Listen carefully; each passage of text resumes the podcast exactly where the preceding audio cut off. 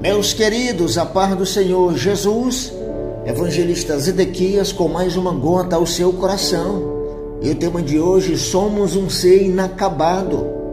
No livro de Filipenses, capítulo 1, versículo 6, a Bíblia diz: Estou convencido de que aquele que começou a boa obra em você vai completá-la até o dia de Cristo Jesus. Queridos, quantas vezes Parece que a nossa vida está totalmente desconfigurada, faltando algumas peças, uma confusão total. Às vezes paramos e olhamos para nossas vidas sem compreender e entender o que está acontecendo. Mas Deus quer que você saiba que, mesmo sem compreender e entender nada, Ele não terminou a obra em sua vida.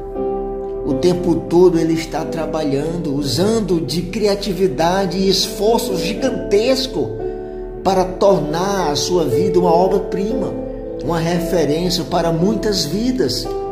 Saiba, querido, que mesmo você sendo uma obra inacabada, Deus quer usar você para tocar outras vidas, impactar outras pessoas através de Cristo que mesmo olhando para você como uma pintura inacabada, as pessoas consigam ver em você uma obra-prima de Deus. Seja confiante em Deus. Ele começou a obra e há de terminá-la e aperfeiçoá-la até o dia da vinda do Senhor Jesus Cristo. A cada dia Ele está aperfeiçoando você nele. No livro de Salmos, capítulo 84, versículo 11, a Bíblia diz: O Senhor Deus é o sol e escudo. O Senhor Deus concede favor e honra. Não recusa nenhum bem aos que vivem com integridade.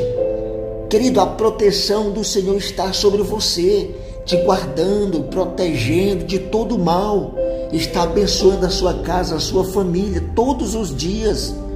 Então, mesmo tudo estando bagunçado na sua vida, creia que Ele está cuidando e tornando você uma obra-prima perfeita, porque você é uma obra de Deus. Permita que Deus continue o seu trabalho em você e que você seja uma ferramenta de Deus para encorajar alguém nesta caminhada. Ajude alguém. Através de você, vidas serão abençoadas. Permita que Deus more dentro de você e faça uma mudança de vida.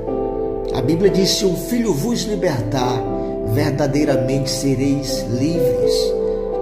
Em Cristo Jesus somos mais do que vencedor. Que Deus abençoe, que Deus te dê um dia de paz. Essa é mais uma gota de esperança ao seu coração com o evangelista Zedequias. Fica na paz do Eterno. Que Deus abençoe.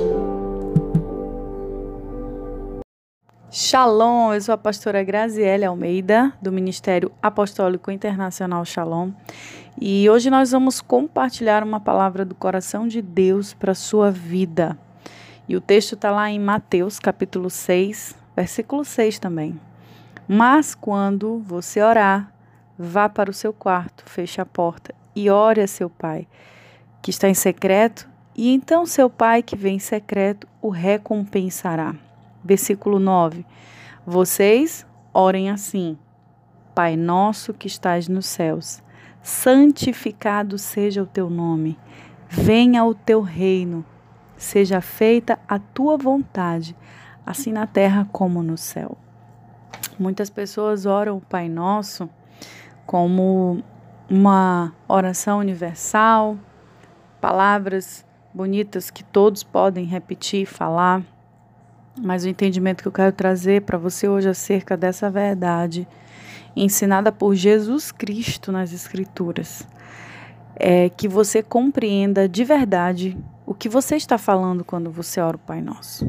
Aqui no versículo 9 e 10, principalmente no 10, quando Jesus nos ensina: venha o teu reino. Quando nós dizemos isso a Deus, venha o teu reino, nós estamos dizendo ao nosso Pai do céu: Deus, eu me arrependo, Eu me arrependo dos meus pecados. Eu me arrependo, meu Deus, da minha negligência, da minha omissão. Eu me arrependo de não te obedecer. Venha o teu reino é precedido por arrependimento. É por isso que lá em Mateus 3:2, o profeta João Batista vai anunciar a vinda do reino de Deus. Mas ele diz: arrependei-vos, porque é chegado o reino de Deus. Arrependimento precede a vinda do reino de Deus. E quando nós dizemos isso para Deus, vem o teu reino, Pai, venha o teu reino, Senhor, que venha o teu reino, Deus. Nós estamos dizendo a Ele, Pai, eu me arrependo. Então vem. Nós precisamos nos arrepender. Venha o teu reino sobre o meu casamento, eu me arrependo das minhas falhas no casamento. Venha o teu reino, Senhor, na igreja. Nós nos arrependemos como igreja. Venha o teu reino, meu Pai, nas minhas finanças. Eu me arrependo, meu Pai, pela minha omissão nas minhas finanças.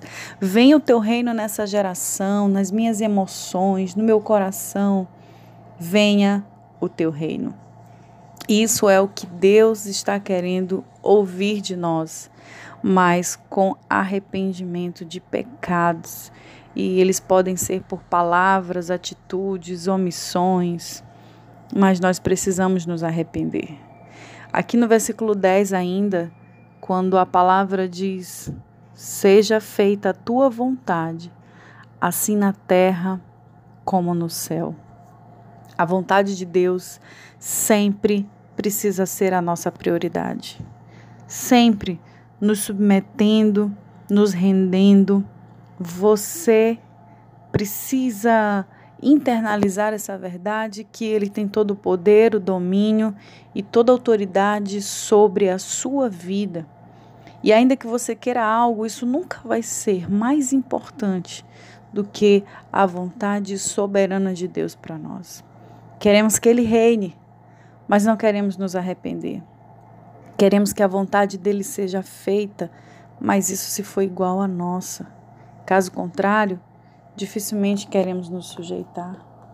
Hoje eu quero te convidar a refletir nessa verdade e quando orar o Pai Nosso, realmente declare ao Senhor não apenas palavras, mas a essência genuína do que Deus quer de nós. Apocalipse 4:11, a palavra diz: Digno és, Senhor, de receber glória e honra e poder, porque tu criaste todas as coisas, e por tua vontade todas as coisas foram criadas. E a gente sabe que tudo é dele, por ele e para ele são todas as coisas. Parece desafiador a gente matar a nossa vontade para viver a vontade de Deus mas é a coisa mais gloriosa da face da terra. Render glória, honra, poder e domínio ao Senhor, porque todas as coisas vieram dele e voltam para ele. Então, hoje, quando nós dissermos, venha o teu reino, Senhor, não deve ser de qualquer jeito. Não deve ser achando que Jesus vem governar com cetro de justiça e que nós vamos ficar aqui numa boa, esperando isso quando Jesus voltar. O governo é hoje, através do nosso arrependimento. E quando nós dissermos, seja feita a tua vontade, assim na terra como no céu. A vontade de Deus precisa ser feita também nessa terra, através da sua vida, da minha vida. A vontade de Deus ela é materializada através da nossa obediência. E é isso que eu declaro sobre você hoje. Venha o reino de Deus sobre a sua vida, sobre a sua casa, sobre os seus sonhos, sobre os teus planos, sobre o teu ministério, sobre a tua família, sobre os teus filhos. Que venha o reino de Deus. Mas que também a gente entenda que é necessário haver arrependimento. E que verdadeiramente nós possamos fazer a vontade de Deus porque a vontade de Deus ela é feita através da minha vida. E essa vontade seja feita na terra exatamente como ela é feita no céu. E a vontade de Deus é feita na terra através de nós. Seja abençoado, receba essa palavra de Deus que ela possa ser vivificada no seu espírito e ela e o teu e a tua vida seja como uma terra muito boa para receber essa semente e ela germine a 30, a 60 e a 100 por um. Que Deus abençoe. Em nome de Jesus, um grande abraço para você.